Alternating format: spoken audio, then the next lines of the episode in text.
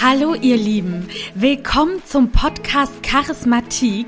Ich bin Madeleine und in diesem Podcast erwarten euch spannende Stories von inspirierenden Menschen zum Thema Charisma.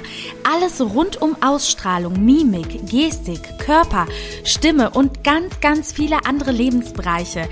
Lehnt euch entspannt zurück und genießt die kommende Folge. Hallo, liebe Evelina. Ich freue mich total, dich heute hier bei mir im Podcast als Gast zu haben. Ich bin dir da sehr, sehr dankbar für, denn ich bin ja auf dich aufmerksam geworden über Clubhouse und über Instagram. Und du bist Fashion Stylistin, Hair- und Make-up Stylist, Image Coach und Personal Stylistin aus Hamburg. Und ja, heute ist unser Thema, wie beeinflusst eigentlich unser Style unser Selbstwertgefühl und das Selbstbewusstsein? Und ich glaube, dass du da auf jeden Fall die absolut richtige Ansprechpartnerin für bist. Und äh, ja, stell dich doch auch gerne mal vor. Ja, vielen lieben Dank, liebe Madeleine, äh, für das nette Intro und natürlich auch für die Einladung zu diesem Podcast. Ich habe mich sehr, sehr drüber gefreut und ich freue mich natürlich auch, dass wir zwei uns connected haben über Clubhouse und Instagram. Und ich bin schon sehr gespannt, inwieweit ich dich und natürlich auch die Zuhörer mit meiner, mit meinem Know-how und mit meiner Expertise bereichern darf. Und äh, ja, kurz zu mir, ich bin 32 Jahre alt, bin ähm, Neu-Hamburgerin quasi seit drei Jahren und äh, lebe meinen Traumberuf quasi aus als Personal Stylist, Hand Make-up Artist, Image Coach und habe sehr viel mit Mode zu tun, wie der Beruf das schon ähm, verrät, mit Mindset, Image und Styling und ähm, ja, berate meine Kunden, sowohl Unternehmer als auch Privatkunden ähm, im Bereich Persönlichkeitsentwicklung durch die richtige Klamotte beziehungsweise durch den richtigen Style. Also ich muss sagen, das, was du gerade gesagt hast, passt einfach wirklich wie die Faust aufs Auge perfekt zu meinem Podcast. Denn natürlich geht es hier auch um Persönlichkeitsentwicklung und wie man sich selber zum Strahlen bringen kann. Und ich finde persönlich, dass das Styling ähm, einen Menschen sehr zum Strahlen bringt. Man sagt ja auch immer, Kleider machen Leute. Wie würdest du das ganze Thema denn beurteilen, was das Aussehen beziehungsweise die Kleidung oder auch das Make-up bei den Frauen mit unserem Strahlen macht? Also, es ist ein sehr interessantes Thema, meines Erachtens nach. Du hast gerade schon einen sehr, sehr wichtigen Aspekt angesprochen zur Persönlichkeitsentwicklung und zu dem Selbstwertgefühl beziehungsweise Selbstbewusstsein, was du jetzt, äh, Moment, ich muss das Ganze nochmal sagen. Mach, ist gar kein Problem. Also, Du hast gerade einen sehr, sehr wichtigen Punkt angesprochen, nämlich das Strahlen. Äh, ich bezeichne das Strahlen als äh, Selbstwertgefühl oder das Selbstbewusstsein, wobei da gibt es natürlich auch nochmal die gewissen Unterschiede. Selbstbewusstsein suggeriert, dass man weiß, welche Stärken oder Fähigkeiten oder Schwächen man als Mensch besitzt und hat. Und äh, das Selbstwertgefühl, das suggerierte das Gefühl für den eigenen Wert. Das heißt, man hat die Bewertung des eigenen Bildes und äh, dementsprechend weiß man dann natürlich auch, wie man sich selber zum Strahlen bringt. Und ich sage immer, wenn der Kern quasi glücklich ist, wenn man im Kern sich gut fühlt und ähm, strahlt, wie du das jetzt so schön gesagt hast, dann äh, stimmt auch das Fundament beziehungsweise auch die Fassade, wie ich das so schön bezeichne. Und die Fassade ist natürlich damit gemeint mit dem visuellen, wenn wir nachhelfen, sprich Herren-Make-up oder das richtige Outfit.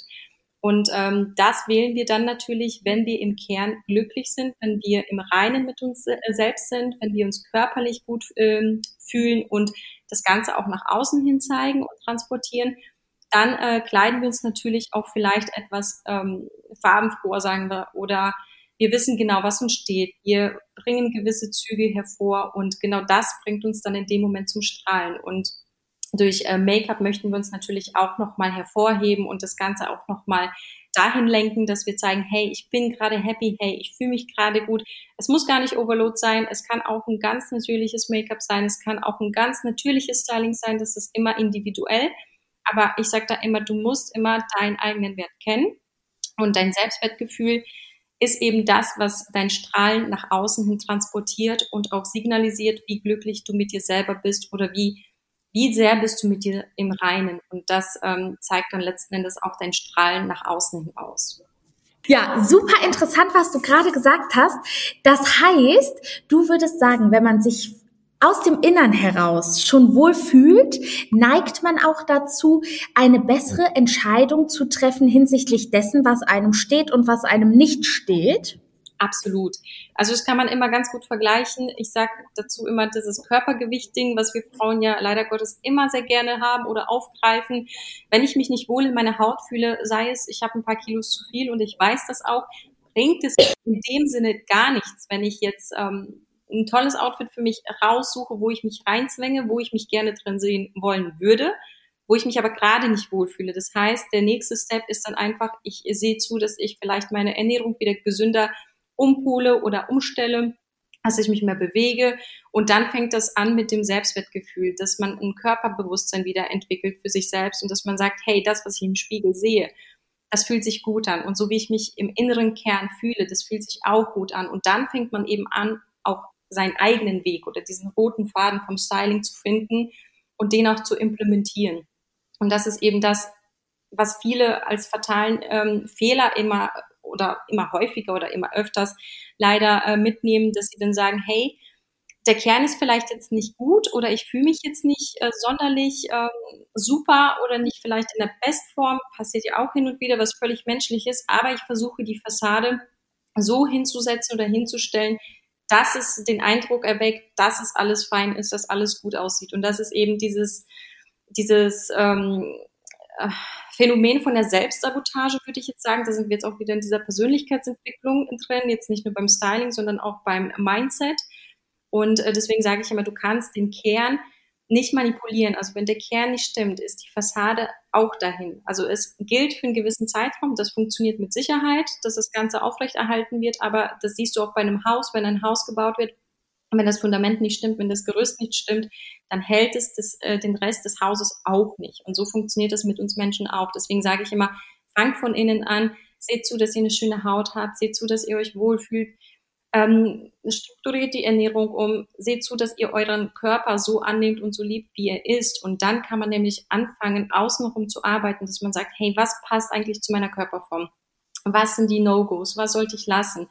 Wie kann ich mich dahin entwickeln, dass ich sage, ich habe jetzt meinen eigenen Stil gefunden und wie kann ich den quasi immer wieder neu erfinden? Und das ist so diese Quintessenz, was ich versuche, meinen Kunden auch immer mitzugeben.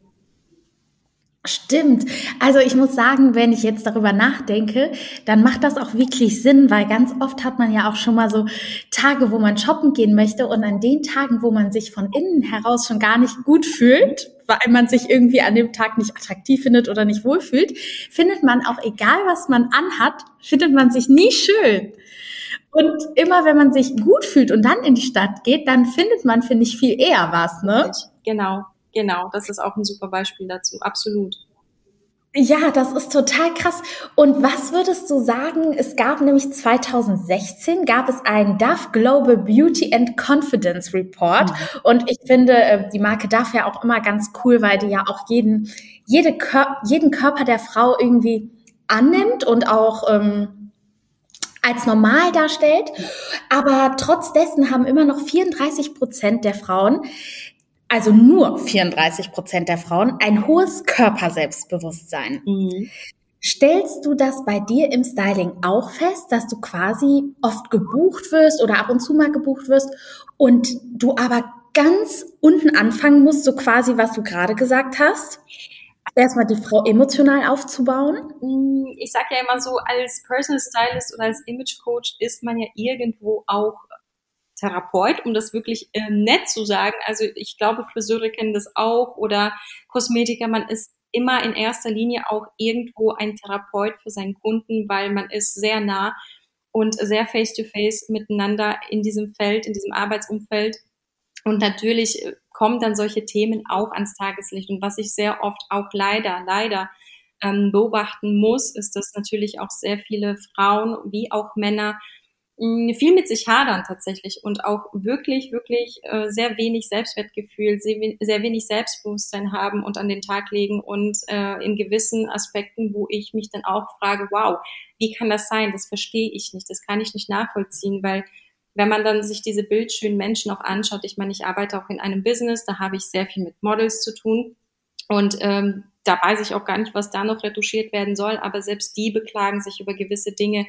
Und da habe ich eben auch gelernt, dass jeder Mensch sich völlig anders und vor allem ganz, ganz individuell und total selbstkritisch betrachtet, als wenn ich jetzt jemanden ansehen würde und sagen würde, hey, du siehst fantastisch aus. Und das kann man noch so oft sagen, aber wenn du selber nicht mit dir im Reinen bist und sagst, hey, es gefällt mir gerade etwas nicht, dann wird dieser Aspekt auch bleiben. Und das habe ich einfach gelernt, dass man das akzeptieren muss, aber dass man das Ganze auch quasi abarbeiten kann. Und äh, die 34 Prozent, die sind sehr erschreckend, aber leider ist das die Wahrheit, kann ich nur so bestätigen. Es gibt die einen Kunden, wo man wirklich bei Null anfangen muss, wo man sagt, hey, okay, wir müssen jetzt erstmal komplett das Mindset äh, trimmen und sagen, was ist aufzuarbeiten und ähm, wo sind die Triggerpunkte, was genau sind die Auslöser und natürlich gibt es dann auch Kunden, die sind schon ein bisschen weiter, die wissen, wie sie an ihr Ziel gelangen. Manchmal haben sie so ein paar Stolpersteine, kommen nicht weiter, brauchen dann vielleicht so ein bisschen Motivation und dass man dann noch so, ein bisschen pusht und motiviert und sagt, hey, das und das können wir noch optimieren, aber das Fundament haben wir schon erschaffen, wo soll die Reise jetzt hingehen? Also ist es ziemlich breit gefächert, kommt natürlich auch immer auf die Personality an. Also es gibt natürlich auch Kunden oder Kundinnen, die sind sensibler, die sind emotionaler. Dann gibt es auch Kunden oder Kundinnen, die sind dann ein bisschen äh, straighter und tough und natürlich dann auch stärker vom Charakter. Also es kommt immer darauf an, welches Business, was ist das für ein Charakterzug und ähm, was für ein Arbeitsumfeld, was für ein Umfeld generell und das alles, also diese Mischung macht's, ne? Und äh, am Ende des Tages kann man da jetzt nicht sagen, es gibt solche und solche und solche, sondern jeder Mensch ist da völlig individuell und genau das macht diesen Beruf auch so spannend für mich, dass ich immer wieder Menschen treffe, die ihre eigene Geschichte haben und ich sehe den Menschen einfach schon von vornherein völlig anders als das, was der Mensch mir über sich selber preisgibt. Und am Ende des Tages ist es eben mein Ziel, dass ich sage, hey, wir sind jetzt hier angekommen und jetzt siehst du dich endlich auch so, wie ich dich von Anfang an gesehen habe. Und das ist dann so dieser Benefit von meinem Job, wo ich sage, deswegen bin ich dankbar dafür, für das, was ich mache, um am Ende dieses Gesicht zu sehen. Wahnsinn, das heißt, du schleifst im Grunde ungeschliffene Diamanten. Das kann man so sagen, dass am Anfang jemand zu dir kommt. Also ich meine, hast du auch mal eine Gruppe oder so, die du hast, wenn du gerade für Unternehmen arbeitest, oder sind das meistens Einzelpersonen? Tatsächlich sind es äh, meistens Einzelpersonen, weil da hat man noch mal einen ganz anderen, ähm, ja, eine ganz andere Möglichkeit, an die Person ranzutreten. Natürlich dann mit der Person detaillierter und gezielter arbeiten. Anfragen hatte ich jetzt für Gruppen auch schon, für Gruppentrainings. Ist jetzt so in dem Sinne aber noch nicht zustande gekommen, weil dann äh, viele Aspekte nicht zusammengepasst haben. Dann waren das auch zu viele Leute auf einmal. Und dann geht eben dieser Mehrwert äh, zum Teil unter und das ist dann auch zu schade, meines Erachtens nach. Ja, vor allem, wenn bei dir die Mindset-Arbeit auch so als zentraler Punkt, ähm, sage ich mal, behandelt wird. Ich weiß gar nicht, ist das bei allen Stylisten so, dass die da so diese Herangehensweise haben wie du oder bist du damit sehr individuell auf dem Markt unterwegs? Ich kann jetzt natürlich äh, nicht alle in einen Topf schmeißen. Also die Kollegen, die ich meistens getroffen habe, das sind wirklich Modeliebhaber oder Herren Make-up-Artists, die total für Schminke oder Hairstylings brennen und das natürlich dann auch ausüben. Und die sagen auch, das ist ihre Passion, ihre Leidenschaft. Und da gehen sie auf. Und so diese Kombination habe ich jetzt schon öfters gehört von meinen Mitmenschen oder Kollegen am Set, dass sie das so noch nicht gehört haben oder auch nicht kennen, was sie aber sehr zu schätzen wissen, weil das eben ein sehr, sehr wichtiges Thema mit äh, der Mode zusammen ist oder mit dem, mit der Schminke, mit Hard Make-up.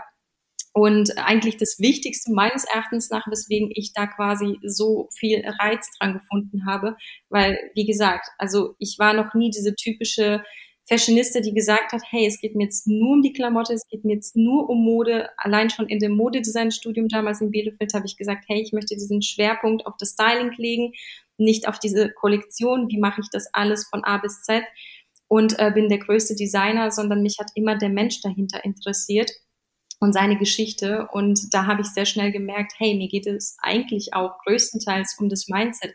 Und danach kommt diese Optimierung, danach kommt das Make-up, danach kommt die richtige Frisur, die richtige äh, Haarfarbe, die Farbpalette und so weiter und so fort. Aber im Vordergrund steht für mich quasi der nackte Mensch, sage ich jetzt mal auf gut Deutsch, ohne diese Fassade, ohne diese Maske. Und dann schauen wir, hey, was wollen wir machen? In welche Richtung gehen wir? Und ich bin absolut gar kein Fan davon, jemanden in irgendeine Richtung zu prügeln, sage ich jetzt mal ganz hart, sondern ich, also ich möchte den Menschen quasi Richtungen vorgeben und gucken und reinfühlen, ist das das Richtige oder müssen wir nochmal nachoptimieren, nachschauen, ob wir das Ganze nochmal nachkonstruieren können, das Gerüst. Aber um Gottes Willen, also ich will mich da auch gar nicht anpreisen als die ähm, Modedesignerin mit dem Mindset-Background, aber ich sehe mich schon da als Image-Coach. Das auf jeden Fall. Und so wie ich das herausgehört habe, gibt es davon in dem Sinne noch nicht allzu viele. Ja, ich muss sagen, also das, was ich mitbekomme, ich habe auch so ein paar Bekannte, die in dem Bereich tätig sind, ähm, habe ich das auch in der Form noch nicht gehört und deshalb finde ich das gerade bei dir wirklich richtig, richtig interessant. Und auch wenn ich an so Umstyling-Sendungen von damals denke im Fernsehen, da war das ja immer so, dass es wirklich so darum ging, was ist der Look jetzt und welche Körperteile werden jetzt betont und welche coole Frisur kann man machen. Aber es wurde ja nie um diese Persönlichkeit gesprochen und dann ist derjenige quasi in seinen neuen Klamotten, hat dann wahrscheinlich zwei, drei Outfits, aber hat eigentlich noch gar nicht die Persönlichkeit, um das Ganze auch so weiterzuführen und gerät wahrscheinlich viel schneller wieder in diesen, ja, ich will nicht sagen Negativkreislauf, aber wieder in sein altes Kleidungsstilmuster, ja. weil man sich vom Mensch her gar nicht verändert hat. Absolut. Und genau das ist eben dieser tricky point, wo ich sage, klar, kann ich die Fassade jetzt schnellstmöglich verändern. Ich meine, ich mache auch viel für die Werbung, wo ich auch schminke oder Styling mache für Kampagnen. Natürlich ist das easy going. Du äh, kaufst ein nach einem Briefing, du hast ein Moodboard, du hast da quasi schon was vorgesetzt, in welche Richtung das Ganze gehen soll. Das heißt, du machst ja nicht viel, außer du implementierst die Vorstellung des Kunden und visualisierst das Ganze nochmal mit deiner persönlichen Note. Das ist ja nichts anderes. Aber es hat jetzt nichts mit ähm, wirklicher Personality oder Persönlichkeit zu tun in dem Sinne, sondern es ist ja nur eine Ausfertigung von ähm, einer bestimmten Aufgabe, die vorgegeben wurde. Und das Ganze dann noch zu betrachten, wenn ich jetzt einen Kunden, den ich überhaupt nicht kenne, auf den ich überhaupt nicht eingehen würde, wenn ich ihm sagen würde, hey, das solltest du einkaufen, das sind die Looks, ich mache jetzt mal so ein paar Lookbooks fertig, das ziehst du an, am besten noch so den Lippenstift und äh, den Mascara oder was weiß ich, ein Eyeliner, und dann lasse ich den Kunden so damit stehen. Also damit ist auch niemandem geholfen. Wenn ich mir vorher nicht anhöre, was hat der Kunde eigentlich für Wünsche, wo soll die Reise hingehen, wie sieht der, wie sieht der Kunde sich gerade eigentlich, was denkt er denn, was für Farben ihm stehen und was nicht und äh, das funktioniert so nicht. Also es geht einfach nicht. Das ist das Gleiche, was du gerade gesagt hast. Der Mensch ist dann nach wie vor am selben Punkt in seinem Leben nur dass er kurzzeitig oder kurzfristig die Hilfe bekommen hat, aber auf langfristige Sicht, da, so wie ich halt arbeite oder wie ich arbeiten möchte, das ist mein Ziel, ist dem Menschen nicht geholfen. Und das ist in meinen Augen quasi nicht das Ziel. Mhm. Das ist wie wenn man so abnehmen möchte und einfach einen Diätplan in die Hand genau. gedrückt bekommt, ne? Aber wo man eigentlich so eine wirkliche Ernährungsberatung bräuchte. Richtig. Genau. Und äh, deshalb finde ich auch so cool, dass du das als Image Coach jetzt auch wirklich nochmal richtig, richtig ausbaust mit deinem Know-how. Was ist denn, wenn jetzt ein Kunde so Mindset-Sachen hat? Mhm. Ähm, was wäre deine erste Herangehensweise? Vielleicht sage ich mal, in den meisten Fällen, wo du sagst, hm, damit fange ich erstmal an, wird dann erstmal über die Vergangenheit gesprochen oder werden Rituale eingeführt oder was? Oder erzählt er einfach, was ist da so dein Plan? Also in dem Sinne gibt es äh, keine Vorgehensweise. Also ich habe da jetzt kein Skript, da muss ich dich leider mhm. enttäuschen. Also klar habe ich da so eine Vorgehensweise, wenn ich ein Styling mache, das ja. Da gibt es immer so eine gewisse Reihenfolge, was macht Sinn, was macht keinen Sinn. Aber bei äh, dem Mindset-Training, dass man den Menschen erstmal kennenlernt, da habe ich absolut keine Regeln oder keine Skripte. Ich finde es wichtig, dass man sich da auf Augenhöhe begegnet, dass man sich äh, in einem Zoom-Call zusammensetzt, wenn man jetzt äh, in verschiedenen Städten sitzt oder wenn man sich mal persönlich trifft auf einen Kaffee und dass man da erstmal auch spricht, wer ist dieser Mensch vor mir, was hat er für Sorgen, was hat er für Ziele, was hat er vielleicht durchlebt, was sind die Triggerpunkte, warum fühlt er sich so, wie er sich gerade fühlt oder sie? Und äh, was lösen diese Gefühle über einen selbst aus in dem Moment. Und da ist dann eben die Kunst dahinter, das zu verstehen, das Ganze aufzugreifen und mit dem Kunden zusammen aufzuarbeiten. Natürlich bin ich da auch kein Psychologe. Ich möchte auch nicht diesen Job vorwegnehmen. Ich möchte mich auch nicht als, äh, als Psychologe äh, deklarieren oder bezeichnen. Um Gottes Willen, alles, was ähm, in diese Thematik greift, wo ich merke, das Ganze ist viel, viel tiefgründiger, wo ich dann mit meiner Expertise einfach nicht helfen kann, lasse ich auch. Aber das, was ich eben behandle, sind ähm, sage ich mal jetzt, oberflächliche Themen, also die noch recht an der Oberfläche kratzen, wo es äh, um das Selbstwertgefühl geht, Selbstbewusstsein, Triggerpunkte vielleicht aus der Vergangenheit, vielleicht aus äh, schlechten toxischen Beziehungen, was man so mitgenommen hat. Und deswegen ist man äh, vielleicht vom Mindset nicht mehr ganz so, wie man äh, das gerne hätte oder von der Figur her, dass da irgendwas nicht passt, dass man unzufrieden mit sich selber ist, dass man vielleicht sich viel zu häufig vergleicht, dass, wie gesagt, das Mindset noch nicht auf dem Level ist, wo es eigentlich sein sollte, was aber mit leichten Tricks einfach zu bewältigen ist, sprich durch äh, Meditation, durch Selbstaffirmation, durch äh, kleine Rituale, indem man äh, Journaling be äh, betreibt, dass man quasi so ein Tagebuch für sich selber entwickelt und äh, dass man sich öfters selbst reflektiert, dass man vielleicht auch mal gewisse Aspekte des Coachings in Betracht zieht, ähm, nochmal on top zur Persönlichkeitsentwicklung, je nachdem, wie gravierend das Ganze ist. Aber wie gesagt, da bin ich kein Psychologe. In dem Sinne berate ich dann nur auf meiner Schiene, auf meiner Ebene, das, was ich weiß, das, was ich gelernt habe und das gebe ich dann auch gerne weiter. Und alles andere, wo das Ganze dann zu viel wird, zu tiefgründig, zu emotional oder zu psychologisch, das lasse ich dann natürlich auch, beziehungsweise verweise dann die Person an die richtigen Stellen. War bislang nie der Fall. Und ähm, ich bleibe dann, man sagt ja nicht ohne Grund Schuster, bleib bei deinen Leisten. Das muss man am besten sagen, das sollte man dann auch äh, weiterhin machen. Und wenn mir das Ganze einfach für mich zu viel wird, wenn ich merke, das kann ich so nicht stemmen, dann mache ich das natürlich auch. Ja, aber ich weiß, glaube ich, äh, ganz gut, welche Themenbereiche du meinst. Ich habe zum Beispiel jetzt auch, ich war jetzt die letzten zwei, drei Jahre schon immer curvy, sage ich mal, aber durch Corona hat sich trotzdem noch mal ganz viel an meinem Körper verändert, weil man einfach nicht diese regelmäßige Fitness hatte wie vorher. Und das sind dann so Sachen. Grundsätzlich bin ich zum Beispiel zufrieden mit meinem Körper, aber halt seit der Corona-Zeit eigentlich nicht mehr.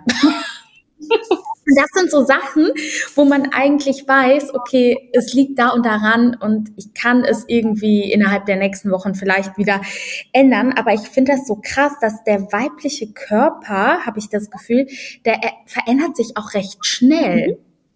Absolut. Also man sagt ja auch so, alle sieben Jahre verändert sich der Mensch sowohl ähm, vom Körper her als auch vom Aussehen, vom Gesicht. Die Gesichtszüge werden nochmal ein bisschen anders und äh, natürlich auch vom inneren ähm, Feeling, dass man auch sagt, Mindset und Persönlichkeit, das alles läuft ja weiter. Also wir werden ja nicht jünger, sondern wir gehen ja mit dem Flow, go with the flow, sagt man ja nicht ohne Grund.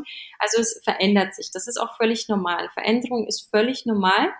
Und ähm, wenn man sich mit dieser Veränderung noch nicht so anfreunden kann oder das Ganze einem noch nicht so ganz geheuer erscheint, gibt es ja da auch ganz viele Maßnahmen, gibt es auch Tricks, wie man zur Selbstliebe wiederfinden kann, sei es jetzt auch durch Corona letztes Jahr. Ich meine, da bist du nicht die Einzige, wir sitzen alle im selben Boot, Fitnessstudios waren zu, wir haben alle nur noch gegessen, weil rausgehen konnte man ja auch nicht, Netflix und ja, was bleibt einem über? Die, die kleinen Spaziergänge, die man abends hatte, klar, das lastet einen nicht mehr so aus und äh, viel Geld für einen Personal Trainer in dem Sinne hatte dann auch nicht jeder wollte man dann auch nicht, war dann auch nicht so gestattet. Also von daher verstehe ich natürlich, was du meinst. Natürlich entwickelt man dann auch sehr, sehr viel Zeit, um sich selber nochmal zu reflektieren und dann hat man auch umso mehr Zeit, um sich selber auch mal anzusehen und diesen ganzen Veränderungsprozess mitzuerleben.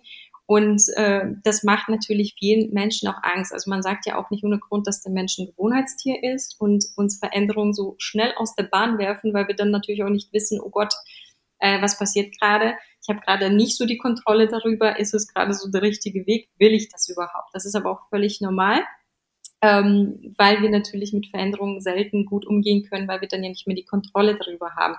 Ist in dem Fall natürlich nicht so. Du hast immer die Kontrolle über dich und über dein Leben. Ich sage auch, wenn du dann quasi nicht ganz zufrieden sein solltest mit deinem Körper, dann schau dir an, warum bist du nicht zufrieden, was genau stört dich und äh, schreib dir einfach die Sachen auf und schreib aber auch sofort auf der gegenüberliegenden Seite auf, wie kann ich diese Ziele oder diese Problemchen in Anführungszeichen, die mir gerade nicht gefallen, wie kann ich die überwinden, beziehungsweise das Ganze äh, ins Positive umkehren. Was kann ich dafür tun, auch wenn ich jetzt gerade nicht die Mittel habe, nicht die Fitnessstudios oder was auch immer, sei es eine Ernährungsumstellung, sei es ein äh, Kochkurs mit Freunden, dass man vielleicht auch eine andere Sorte von Ernährungsumstellung ausprobiert, sei es vegan oder vegetarisch oder ich weiß es nicht. Also wie gesagt, das ist natürlich jetzt auch nicht mein Bereich, ist jetzt alles sehr weit ähm, hergeholt.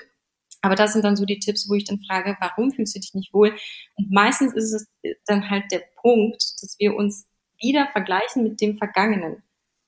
Dann sagen wir, hey, früher sah ich doch so aus und ähm, früher hatte ich doch so einen Körper und da passte mir doch noch die Hose. Und jetzt ist es aber so und das können wir dann sehr schlecht annehmen. Der Mensch ist ja leider Gottes auch so gestrickt, dass wir über sehr vieles lamentieren. Und egal was passiert, selbst wenn was Gutes passiert, haben wir ja immer noch einen Grund gefunden, wo wir lamentieren können und uns beschweren.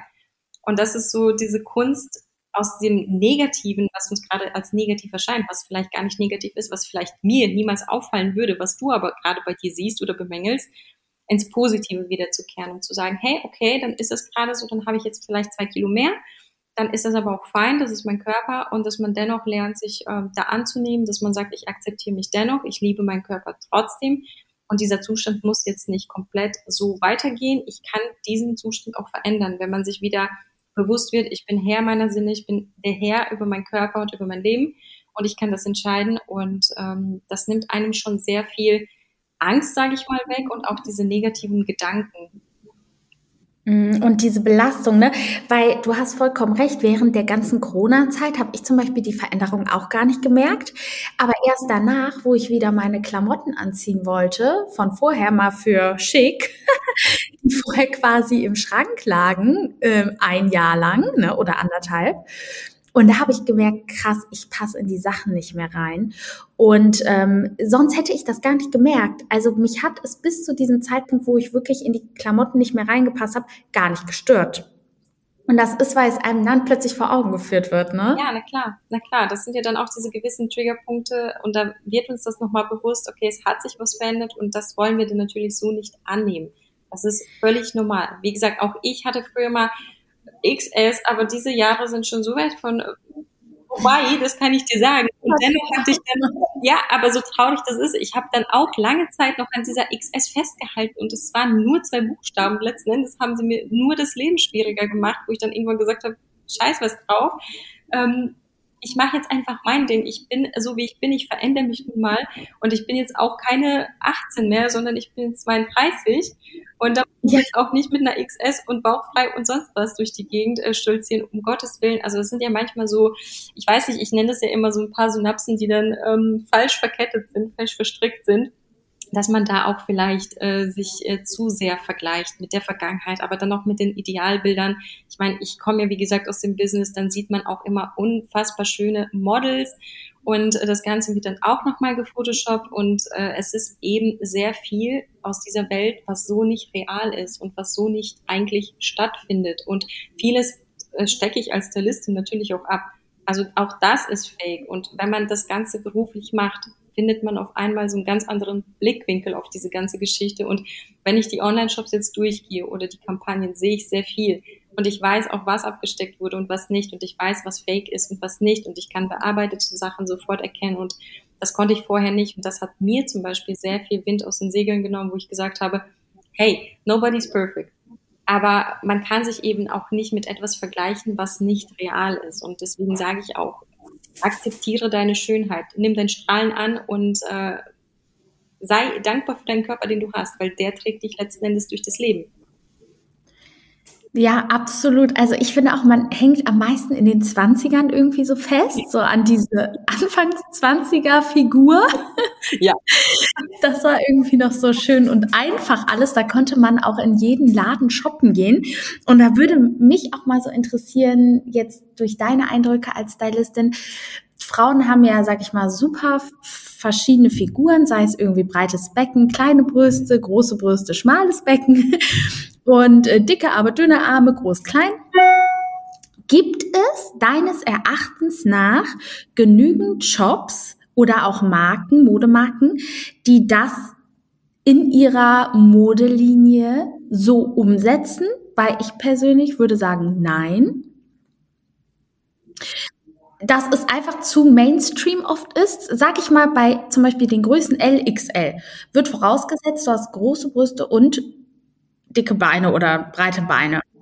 Aber es gibt ja auch Frauen, die sind total schlank und haben nur große Brüste. Und ich habe das Gefühl, dass die Anziehsachen eigentlich dafür noch gar nicht wirklich auf dem Markt sind. Nee, nee, da, da ist äh, Amerika uns auch weit voraus, muss ich leider Gottes auch so sagen.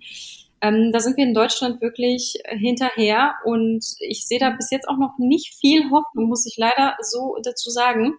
Also die Influencer, die Blogger, die versuchen da jetzt natürlich auch gegenzusteuern. Sita Maas zum Beispiel ist auch eine Plus-Size, ein Plus-Size-Influencer oder Influencerin. Sie macht da jetzt auch viel in dem Bereich, auch Brautmode zum Beispiel mit ihrer Schwester zusammen, was ich auch super finde, weil zum Beispiel auch in dem Segment mangelt es auch an ähm, schöner Mode, sage ich mal, für Plus-Size-Frauen oder Herren.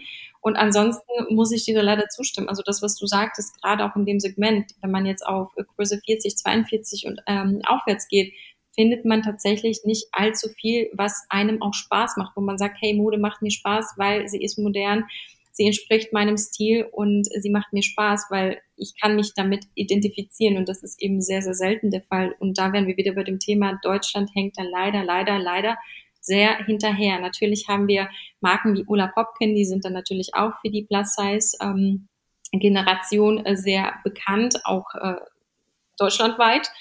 Aber auch da natürlich sehr auf die Zielgruppe 60 plus getrimmt. Ne? Und da sind wir wieder bei dem Thema, wo bleiben denn die jungen Menschen? ASOS zum Beispiel, kennst du mit Sicherheit auch, der Online-Shop aus ähm, England die machen das ja auch schon super, dass die da auch äh, die Präsenz, wie sie das Ganze darstellen, auch schon schön machen. H&M folgt langsam hinterher, aber auch da ist es noch sehr, sehr schwierig. Also ich muss sehr oft mit Kunden darüber sprechen, die finden tatsächlich nur sehr schwer Sachen auf dem Markt. Also es ist nach wie vor wirklich ein Top-Thema und ich verstehe einfach nicht, warum da das Ganze nicht irgendwie umgepolt wird, beziehungsweise warum dafür keine Lösung geschaffen wird, weil ich meine, wir suggerieren das Ganze auch schon durch die Vogue, über die Social-Media-Kanäle, dass alle Nuancen und alle Figurtypen auf diesem Planeten willkommen sind und dass jeder von uns gleich ist und dass jeder Mensch aus Fleisch und Blut besteht. Aber warum gibt es dann nicht die gleiche Mode für jeden? Und das ist etwas, was ich natürlich auch sehr bemängeln muss. Und ich als Stylistin muss auch sagen und leider zugeben, wenn es in dem Bereich darum geht, eine Kampagne so hochzuziehen oder aufzustellen, dass das Ganze ähm, viel an Bandbreite oder Spektrum an Auswahl mit sich zieht, ist es wirklich tricky. Also es ist wirklich eine Challenge. Es ist einfacher, sage ich mal, in den Größen 34 bis 38 zu arbeiten als ähm, 40 bis aufwärts. Glaube ich dir absolut, ja. Ja, ich frage das, weil mich interessiert es natürlich auch brennend, weil ich ja jetzt auch als Curvy Model dann ab und zu mal arbeite und ich das einfach auch immer mehr feststelle, ähm, sei es auch zum Beispiel, dass wenn man BHs sucht in großen Größen, bei Hunkemöller, von der Auswahl, die die haben, und ich kann dir gar nicht sagen, wie viel die haben, aber ich habe das Gefühl, im Online-Shop haben die schon eine riesige Auswahl. Und ich gebe meine Größe ein, es bleiben gefühlt sieben verschiedene BHs über. Und ich denke mir so, gut, wobei die sind ja echt schon gut aufgestellt, aber wenn du dann noch, sage ich mal, Nude-Farben oder Weiß noch irgendwas eingibst und dann sehen die richtig langweilig aus. Genauso ist es bei Bikinis äh, Ski-In und sowas versucht hier, glaube ich, auch mittlerweile so ein bisschen irgendwie curvy und sowas zu machen oder machen die auch. Aber das Problem ist natürlich, da es qualitativ nicht unbedingt hochwertig ist, äh, kann man es auch nicht tragen, äh, weil nichts hält. Und ich finde das einfach ein total interessantes Thema, weil ich hätte dich jetzt als nächstes gefragt, zu welchen Marken würdest du tendenziell gehen oder weißt du das immer, sofern du Kunden hast, wo du was genau findest? Oder machst du das nach Wunsch des Kunden oder wie wird das ausgewählt? Beantworte ich dir sehr gerne die Frage vorher. Du hast ja gerade Hunkemöller angesprochen. Ich weiß nicht, ob hm. du äh, Sugar Shape kennst. Sugar Shape? Ja. Nee. Kannst du mal googeln, weil die bieten auch sehr schöne äh, Lingerie an für cool. Genau, und das ist äh, quasi die Sita Maas, ähm, die Influencerin, von der ich gerade schon erzählt habe, die war da auch ähm, zeitweise mit involviert. Ich glaube, das macht sie auch immer noch in Kooperation mit denen. Also ist äh, eine deutsche Firma, ein deutsches Startup, ist auf jeden Fall schon ein bisschen länger auf dem Markt und die machen auch ich sag mal, sexy Underwear und äh, jetzt nicht so dieses ganz altbacken, was man kennt. Und ich glaube, da findest du dann auch schon schickere Sachen. Also Sugar Shape, die haben sich echt gemacht und die haben sich genau auf diesen Markt spezialisiert. Und da muss ich sagen, von solchen Brands muss einfach mehr kommen. Also kannst du mal gerne schauen. Ich, ich finde auch, dass dieser Brandname schon extrem geil klingt. Sugar Shape. ja, aber ich finde halt, ne, ich meine, es geht ja quasi noch nicht mal nur um Plus Size und Skinny oder whatever. Aber ich finde tatsächlich, dass so viele Figurformen nicht ähm, auf dem Markt sind, genauso wie für total große Frauen. Hatte ich letztens auch eine kennengelernt, die war wirklich sehr groß, 1,90 oder so. Mhm. Und dementsprechend, sie sah so unstylisch aus und das Ding ist, ich glaube, sie hat sich auch gar nicht wohlgefühlt in ihren Klamotten, aber sie kann es, ihr Innerstes, gar nicht nach außen tragen, weil es diese Klamotten gar nicht gibt. Und das finde ich so krass. Ja, das, das ist eben dieses ähm, großes Thema, dass äh, wir quasi diesen europäischen Markt haben. Wir richten uns natürlich auch viel ähm, an den asiatischen Markt, sind wir angelehnt an die Italiener und natürlich auch an die Spanier. Wir haben ja auch viel Zara, wir haben viel Mango, also die Inditex Group, Massimo Dutti, das kommt ja auch alles aus Italien, Spanien. Und natürlich sind da, ist da die Bevölkerung jetzt nicht die größte. Wir haben ja keine 1,90 Frauen dort oder keine 1,90 oder 2 Meter Männer in Italien. Und äh, dementsprechend wird das Ganze dann auch komprimiert und das Ganze sieht dann eben auch so aus, wie es gerade aussieht. Und das macht dann eben individuelleren Personen, zum Beispiel Models, wie du schon sagtest, oder 1,90 großen Frauen ein bisschen schwierig, sich da jetzt auch nur eine passende Jeans rauszusuchen, weil selbst da scheitern sie ja schon mit der Beinlänge, wo dann, klar kann man sagen, G-Star Raw zum Beispiel, die haben natürlich auch äh, gewisse Längen, dass man sagt, man kann in die Beinlänge 34 reingehen, aber dann gibt es natürlich auch Kunden, die sagen, ja, aber G-Star Raw ist jetzt zum Beispiel gar nicht mein Stil, so von dem von dem ganzen optischen will ich das gar nicht so umsetzen und auch nicht tragen. Und das kann ich dann auch verstehen. Natürlich möchte man dann vielleicht eine Jeans von Topshop haben oder von Zara, weil die stylischer, weil die moderner geschnitten ist, aber dann geht sie eben auch schon bis zur Wade. Und das ist eben das, da haben wir einfach sehr viel nachzuholen. Und ähm, Angebot und Nachfrage regiert ja nun mal das Ganze.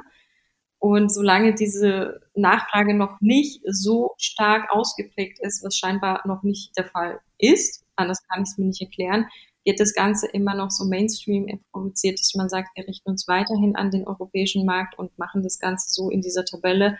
Und ähm, es wird ja sowieso verkauft, weil ich sehe nun mal auch sehr viele Personen, zum Beispiel auch Frauen, die sehr groß sind, die kaufen sich dann diese Hosen, die dann eben bis zur Wade gehen, wo die Länge einfach nicht passt, aber die wollen eben auch dazugehören zu diesem Bild, die wollen diesen Trend mitnehmen und mitmachen und dann kaufen sie das, obwohl es eben auch nicht stimmig ist. Und um deine Frage jetzt auch mal zu beantworten, wie ich das Ganze angehe, ich analysiere quasi meinen Kunden erstmal in einem sehr, sehr detaillierten und langen Gespräch, dass wir sprechen, was sind die Ziele, was sind die Wünsche, wie ist die Körperfigur, wie ist das Befinden, wo möchten wir hin und was sind die Lieblingsbrands, wie viel Budget habe ich natürlich auch zur Verfügung für den Einkauf, wie viel ähm, möchte ich ausgeben. Und dann orientiere ich mich anhand der Lieblingsbrands und manchmal ähm, wandle ich das Ganze natürlich auch um oder ab und sage, hey, ich habe aber auch noch diese Marken für dich gefunden, weil du jetzt zum Beispiel, weiß ich nicht, Tommy Hilfiger toll findest, habe ich jetzt noch die und die Brands für dich. Und äh, da müssten wir dann auch mal schauen und da suche ich einfach auch schon gezielt die Sachen raus, sodass der Kunde vorher gar nicht quasi Einspruch erheben kann, sondern ich äh, zeige dem Kunden schon das an Looks, was äh, diese Brand zum Beispiel zu bieten hat und äh, dann kann sich der Kunde dann selbst ein Bild davon machen. Ist immer besser, als wenn man erstmal nur theoretisch darüber spricht und quasi dem Kunden so eine Liste gibt, welche Marken ich vorschlagen würde, weil meistens ist es so, kannst Menschen erst überzeugen, wenn sie visuell schon was vor Augen haben. Und dann können sie auch dagegen argumentieren oder eben auch dafür argumentieren, als nur irgendwelche Wörter oder Begriffe zu lesen. Und das finde ich dann immer schwierig. Von daher habe ich da jetzt auch keinen Leitfaden für mich. Es hängt immer von dem Kunden ab. Es hängt immer davon ab, was möchte die Person, wohin will sie und äh, fühlt sie sich überhaupt so wohl in der Haut, wie sie gerade ist, in dem Status Und ähm, dann können wir uns da auch weiter fortbewegen. Also man kann festhalten, dass es teilweise schon auch für dich oder für Stylisten oder auch für den Menschen selber, natürlich für den Kunden, herausfordernd sein kann, je nachdem, was man für eine Figur oder für eine Körpergröße hat, ne? um quasi sich nach außen hin so zu zeigen, weil man sagt ja auch quasi, dass man sich nach außen hin, also Kleider machen Leute und man möchte ja quasi seinen Charakter in der Kleidung widerspiegeln. Und das ist dann für diese Menschen teilweise total schwierig, oder? Absolut, absolut. Also ich meine, was gibt es Schlimmeres, wenn du deine Persönlichkeit visuell nicht ausstrahlen, ausleben kannst und wenn du quasi nicht die Möglichkeiten gegeben oder wenn die nicht geboten sind und du aber dich dann quasi verkleidest. Und das ist so mein Albtraum, wo ich immer sage, um Gottes Willen, bevor wir jemanden verkleiden, versuchen wir immer noch irgendwie auf diese Schiene zu kommen, dass wir sagen, das bist immer noch du, vielleicht jetzt nicht die Idealvorstellung, wie du das im Kopf hattest, aber wir gehen schon in die richtige Richtung, bevor man jetzt irgendwas nimmt, ähm, nur weil es gerade auf dem Markt ist, aber es spiegelt eben nicht die eigene Persönlichkeit wider. Und äh, das ist so für mich, wo ich sage, das funktioniert nicht. Das ist dann wieder dieses kurzfristige ähm, Ziel, aber überhaupt nicht langfristig und auch nicht nachhaltig gedacht. Mhm. Oder was ich mich auch frage jetzt beispielsweise gerade, ähm, ja, würde ich sagen, unsere Generation neigt dazu, ja auch gerne Marken zu tragen, mhm. ähm, auch durch das ganze Instagram wahrscheinlich. Aber was würdest du sagen, was ist jetzt, wenn man nicht das nötige Kleingeld hat und zum Beispiel den Stil, den man unbedingt ausleben möchte, zu leben, weil man sich die Sachen nicht leisten kann, beispielsweise teure Markenkleidung. Würdest du sagen, heutzutage ist es trotz dessen gut möglich, seinen Stil zu finden, weil es noch ganz viel auch in der, sag ich mal, in der kostengünstigeren Variante gibt? Oder ist man dann so eigentlich kriegt man dann wieder schon ein kleines äh, Depri-Loch, äh, weil man sich die Kleidung nicht leisten kann. Also ist da der Druck schon mehr da oder weniger? Was würdest du sagen als früher? Also ich glaube, wir haben mittlerweile einfach viel mehr Auswahl im Gegensatz zu früher. Natürlich ist aber ein negativer Aspekt dabei. Das ist eben die Qualität. Die hattest du auch schon ganz zu Beginn erwähnt, ähm, dass quasi die Qualität darunter leidet, dadurch, dass wir natürlich jetzt auch eine gewisse Massenproduktion haben. Ich habe jetzt gerade auch schon Zara einmal erwähnt, die sind ja in der Pole Position, die kopieren quasi das alles, was äh, auf den Runways gerade gezeigt wird. Die sitzen ja in der ersten Reihe und die kopieren das so schnell, die nähen das so schnell nach wie kein anderer.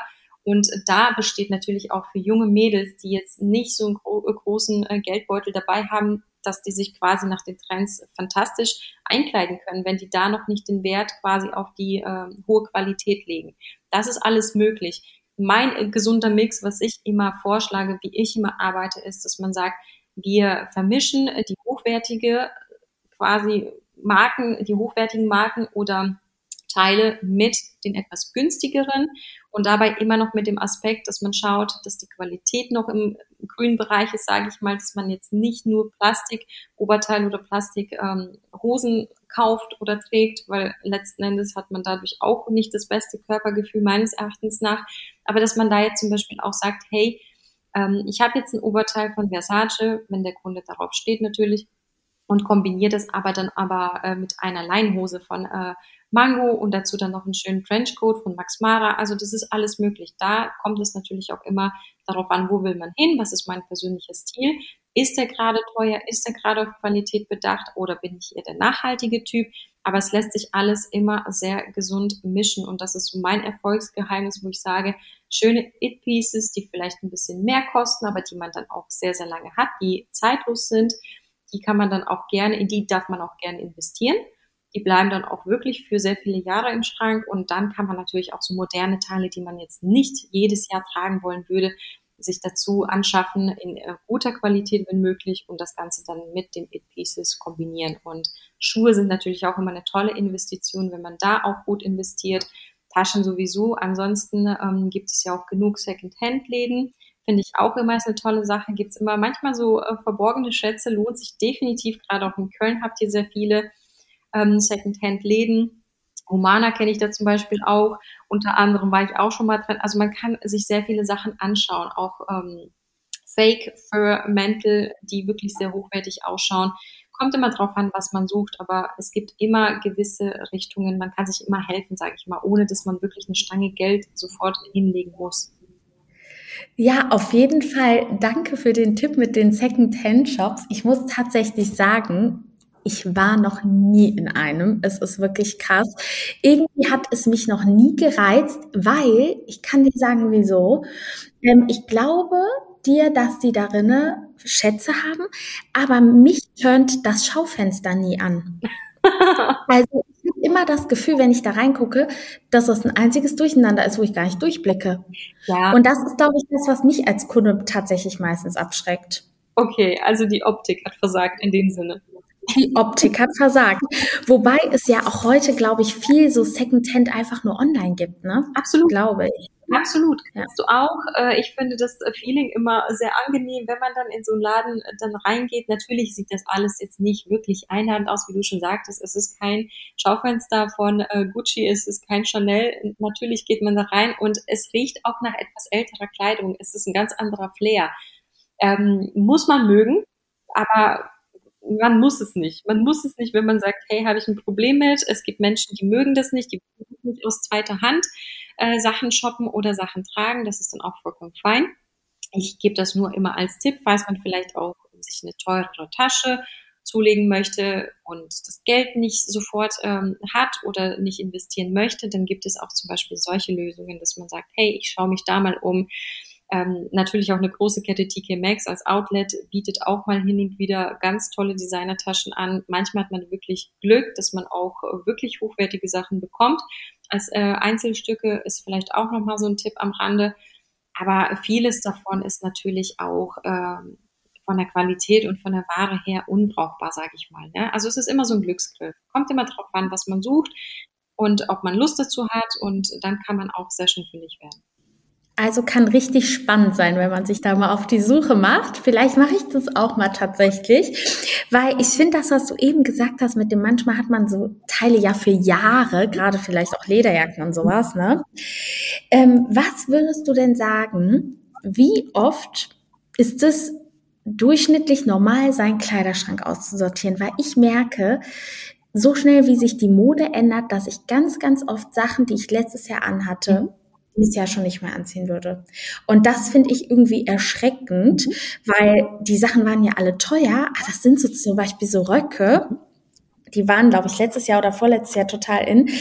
Ähm, mit so einem dünnen Stoff, ich weiß es nicht, da mit einer Lederjacke und so Boots, wo ich mir heute so denke, boah, würde ich irgendwie gar nicht mehr anziehen.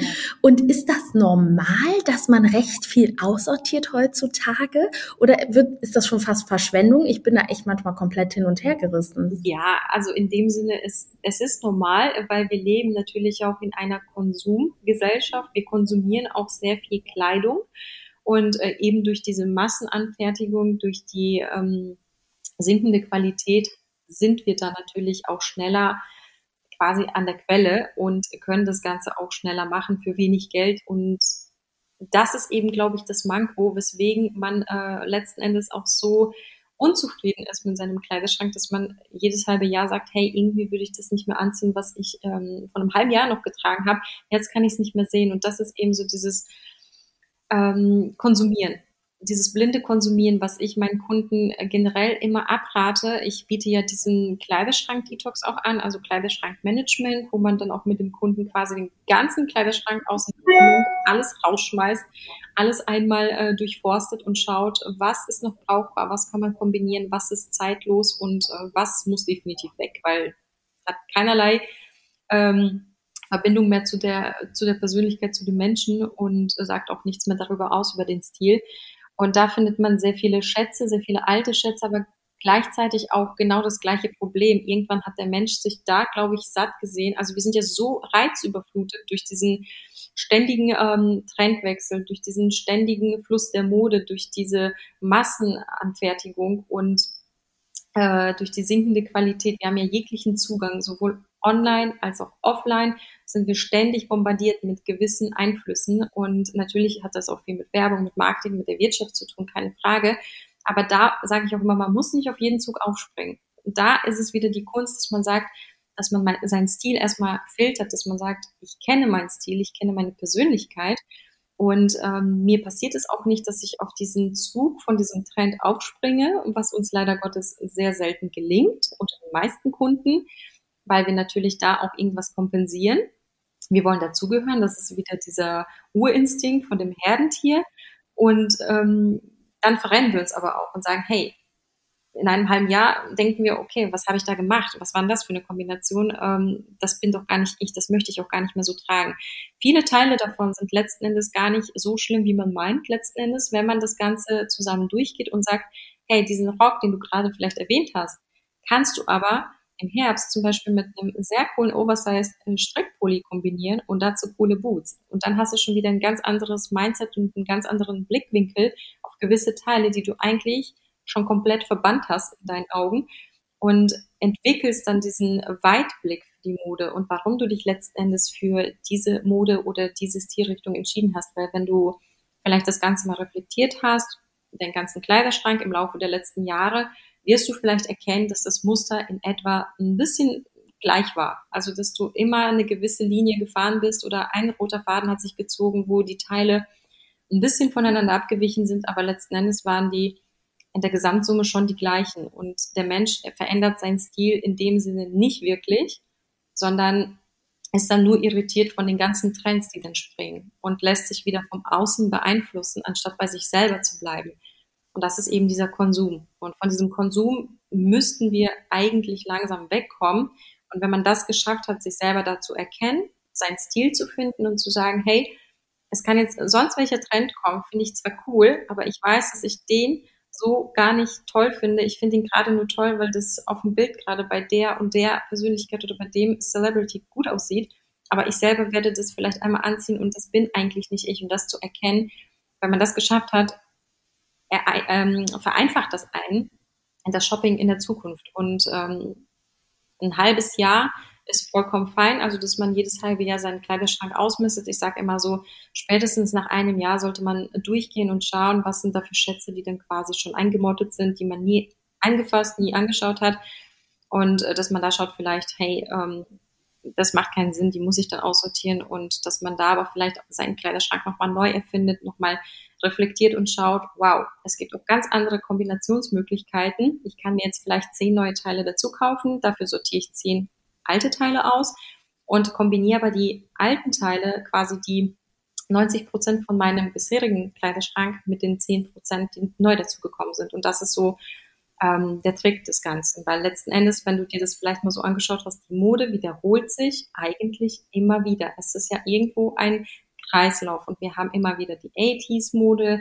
Jetzt kommt wieder zum Beispiel die 90s dieses Jahr ganz äh, stark durch die Oversized-Sachen, das hatten wir schon alles. Das hatten wir schon vor Jahren alles und es wird auch in ein paar Jahren genauso wiederkommen. Nur die Farben verändern sich oder die Prints verändern sich vielleicht ein bisschen, aber auch nicht großartig. Und wenn man das festgestellt hat, wenn man da ähm, dieses System verstanden hat, wie die Mode auch funktioniert, genauso wie Make-up funktioniert genauso, ähm, weiß man, dass man eigentlich nicht überall mitmischen muss, weil man eigentlich den größten Teil schon zu Hause hat im Besitz.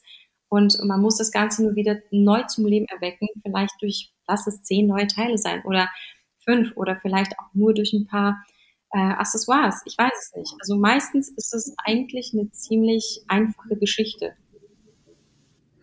Wahnsinn, ey, das war gerade so interessant, was du gerade erzählt hast, weil es ist wirklich alles genauso, wie du sagst. Und ich bräuchte auf jeden Fall einen Kleiderschrank Detox. Und weil ich denke mir wirklich bei ganz vielen Sachen, ich habe mich so oft auch Leuten angepasst vom Styling her. Ähm, das ist total krank. Also zum Beispiel, ich mag gar kein Grün. Und irgendwann war ich mal so irgendwie, keine Ahnung, auf den Ehrenfeldstyle und wollte chilliger rumlaufen. Und dann hatte ich mir so viel so Hipster-ähnliche Sachen, die eigentlich irgendwie gar nicht zu mir passen. Und ich dachte mir so, und auch so ein Rucksack und sowas, ich dachte mir so, okay, was hast du dir da gekauft? Das bist halt gar nicht du. Oder auch zig Farben an MAC-Lippenstiften, von lila, rot, keine Ahnung was, Matsch. Und äh, den, jetzt habe ich einen Lippenstift und das ist ein Bobby Brown Lippenstift und das war's. Weil das mein absolutes Favorite-Ding ist. Und da, ich habe die letztens aussortiert und dachte mir so, ey, das ist doch krank. Man achtet wirklich irgendwann nicht mehr darauf, was zu einem passt, sondern man geht mit dem Trend. Ne? Genau genau das ist eben das Gefährliche. Und äh, da sage ich eben immer, das habe ich auch schon zu Beginn erwähnt, das Umfeld bestimmt eben auch einen selbst, auch wie man handelt und wie man mit sich selbst auch umgeht. Und es färbt immer ab. Also man sagt ja nicht ohne Grund, die Mitmenschen, mit denen du dich quasi umgibst, dein Umfeld, das färbt ab sei es jetzt auch verbal, nonverbal, es ist völlig egal. Es färbt ab, ob du willst oder nicht und du passt dich an, weil der Mensch ist dazu da, also wir sind alle von der Natur aus dazu da, um uns anzupassen und nicht aus der Reihe tanzen zu wollen, weil dann fallen wir auf und das signalisiert uns das Gehirn, das stimmt nicht, das ist nicht richtig. Und das, ähm, deswegen wollen wir natürlich auch optisch und äh, verbal dazugehören. Und das ist eben diese Konsumfalle. Und wenn man diese durchbrochen hat und äh, quasi zu sich selber findet, ein Standing hat, einen Stil für sich entwickelt hat, dann lernt man auf einmal zu sagen, hey, mir ist das sowas von völlig egal, was gerade für ein Trend ist. Ich habe die und die Klamotten im Schrank und ich ziehe das an, worauf ich gerade Lust habe, weil ich mich darin wohlfühle. Und dann wirst du merken, dass diese Trends dir wirklich ähm, ja am Arsch vorbeigehen. Ich sage es jetzt mal auf gut Deutsch. Und dass du das gar nicht nötig hast, also dich darüber zu profilieren. Also Mode soll Spaß machen. Versteht mich gar nicht falsch, versteht mich nicht falsch. Ich bin niemand, der dagegen ist, überhaupt nicht. Ich mache das ja auch beruflich, weil es mich ausfüllt und erfüllt. Aber es soll Spaß machen, es soll kein Zwang sein. Und wenn jetzt der nächste Trend äh, kommt um die Ecke und ich sage, es steht mir aber absolut gar nicht und ich fühle mich nicht wohl damit, dann äh, lasse ich diesen Trend an mir vorbeiziehen. Und das ist dann auch gut so und das ist dann auch fein. Genauso wie mit den Lippenstiften, was du gesagt hast, wenn es mir nicht steht, ein schwarzer Lippenstift oder ein violetter, dann um Gottes Willen, trag ihn nicht auf, lass es. Lass es die anderen machen, lass es die ähm, Models auf dem Runway äh, präsentieren, die werden gut dafür bezahlt. Aber wir müssen ja auch nicht jeden verrückten Trend mitmachen. Ich meine, jetzt ist zum Beispiel auch wieder mit den Augenbrauen, dass die ausrasiert werden wie in den 90s, ist auch wieder Trend. Würdest du das machen? Mhm. Nee, eigentlich nicht. Ich dachte, jetzt wäre Busch-Augenbrau in. nee, da sind wir jetzt auch schon wieder vorbei. Also auf den Runways hat man jetzt gesehen, dass ausrasierte Augenbrauen wieder in Trend sind. Das ist ein bisschen Punkrock. Das geht so schnell. Ja. Das geht so schnell. Genau, und deswegen, also es geht so schnell, das hast du gerade selber gesagt, man kommt ja eigentlich gar nicht der Mode hinterher denkt nicht. Aber es ist, wie gesagt, ein Kreislauf. Alles wiederholt sich. Du musst gar nicht hinterherhetzen, um cool oder ein Hipster oder was auch immer zu sein. Du musst einfach nur das für dich rausziehen, was dir steht, was für dich gut ist und äh, den Rest lässt du einfach weiterziehen. Ganz einfach. Würdest du sagen, je jünger man ist als ähm, Mensch oder als Frau, weil wir jetzt Frauen sind aus der Frauenperspektive, ähm, desto eher gerät man in die Konsumfalle, weil ich muss sagen, so von 20 bis 25, glaube ich, war ich da extrem drinne. Mhm. Und jetzt zum Beispiel, ich weiß nicht, ob es an dem Corona-Jahr lag. es könnte natürlich durchaus der Fall sein. Aber habe ich das Gefühl, ist es nicht mehr so krass? Ist das so eher, wenn man jünger ist oder hat das wirklich mit der Selbstfindung dann mehr zu tun?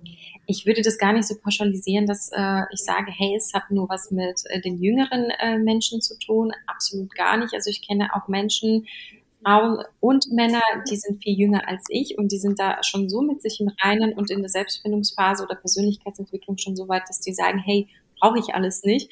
Ich äh, definiere mich und mein Leben völlig anders auf eine andere Art und Weise.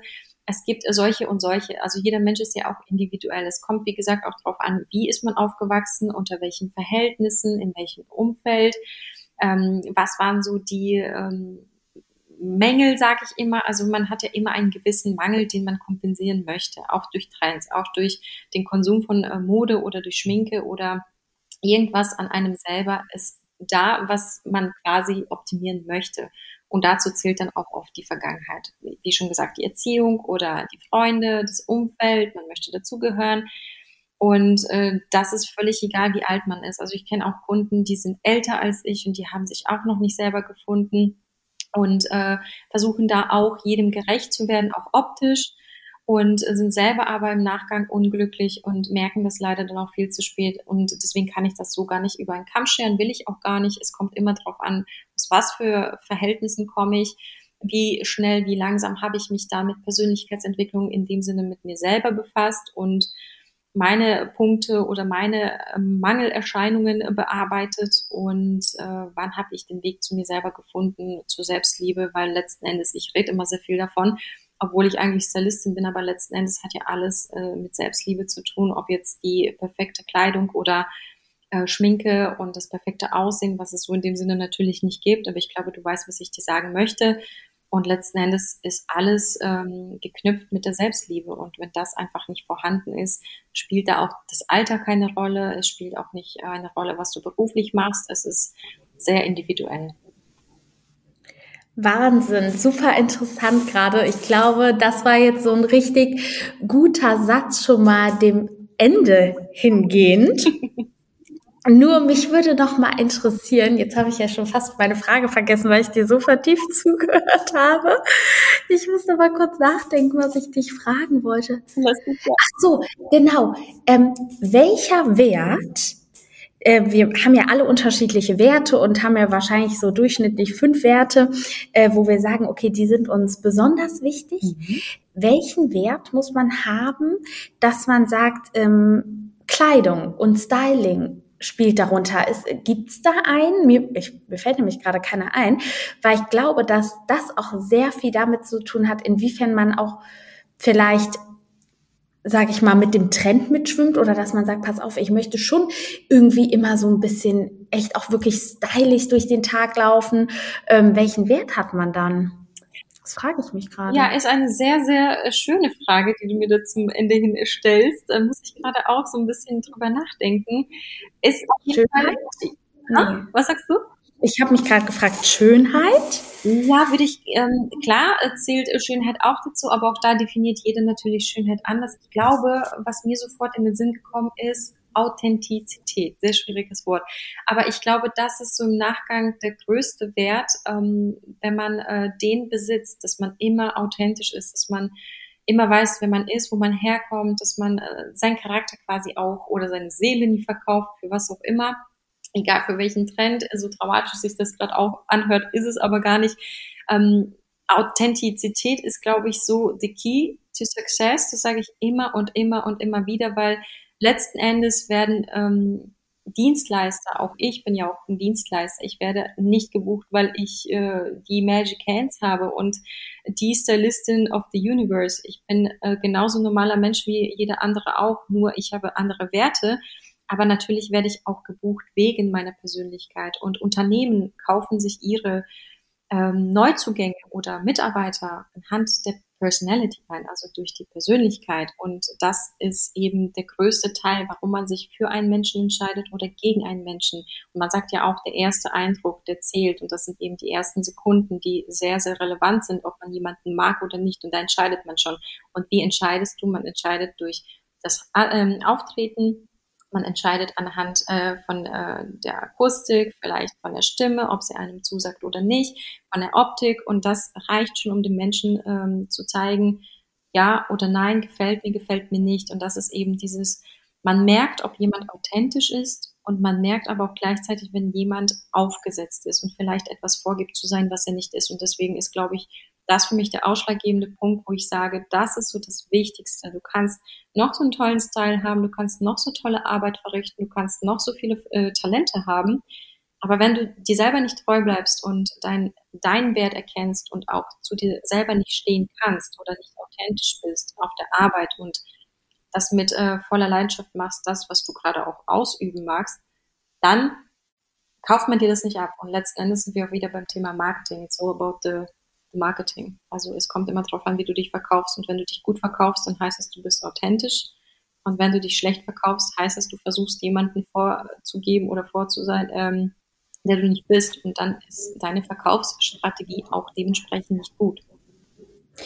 Findest du denn, das sage ich mal, da muss ich jetzt leider auch noch mal auf die Frauen zu sprechen kommen, weil das hatte ich dir ja auch schon in einem privaten Gespräch erzählt, dass ich damit auch immer so ein bisschen zu tun habe mit, ähm, dass man wirklich auch sich Respekt auf der Arbeit verschafft, gerade als Frau, wenn man irgendwie recht weiblich ist oder eine hohe Stimme hat, mhm.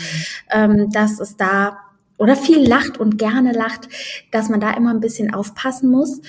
Würdest du sagen, es ist heutzutage als Frau im Business wichtig, seinen Look das Business anzupassen. Also wenn man jetzt sagt, pass auf, ich bin jetzt in der Anwaltskanzlei, dass ich dann eher schwarz oder keine Ahnung, was dann äh, erwartet wird, trage oder dass man trotzdem auch authentisch bleibt und sagt, pass auf, nee, ich verschaffe mir in dem Respekt, indem ich das anziehe, worin ich mich wohlfühle.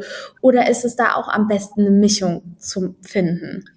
Ähm, eine sehr, sehr spannende Frage behandle ich tatsächlich auch sehr oft, gerade auch bei Frauen, ähm, gerade auch bei Frauen, die in einer Führungsposition sind, dass die dann recht verzweifelt sind und nicht wissen, wie sie sich optisch darstellen dürfen, um dann noch den Respekt ähm, entgegengebracht zu bekommen oder quasi als autoritär ähm, zu wirken, ist äh, sehr tricky, wobei ich sage, man macht sich das Leben auch manchmal schwerer, als es ähm, ist weil natürlich haben wir Businesskleidung und natürlich gibt es formelle Vorgaben, wie zum Beispiel eine Anwaltskanzlei, dass man da jetzt vielleicht keine Neonfarben trägt und vielleicht auch keine Jeans-Shorts oder ein Crop-Top. Natürlich kommt sowas überhaupt nicht vor, das ist klar, da müssen wir nicht drüber reden oder dass man eine Jogginghose selten in einem äh, Bankerberuf auch vorfindet. Das müssen wir auch so nicht besprechen. Natürlich gibt es da gewisse ähm, Dresscodes und das ist auch voll, vollkommen fein. Bei dem Mann zum Beispiel ein dunkler Anzug mit einem hellen Hemd und ähm, einem äh, Kentkragen,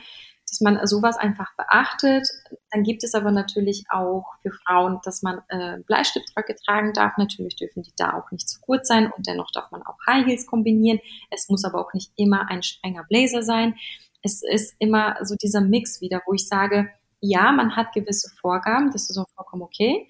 Aber wenn wir zum Beispiel bei den Herren sagen wir den ähm, äh, dunklen Anzug haben, ist es okay. Aber wir können natürlich auch ein Karo-Muster nehmen, um das Ganze wieder moderner zu gestalten. Und das ist vollkommen im Rahmen, das ist erlaubt. Wir haben ja jetzt mittlerweile auch Business Casual Outfits.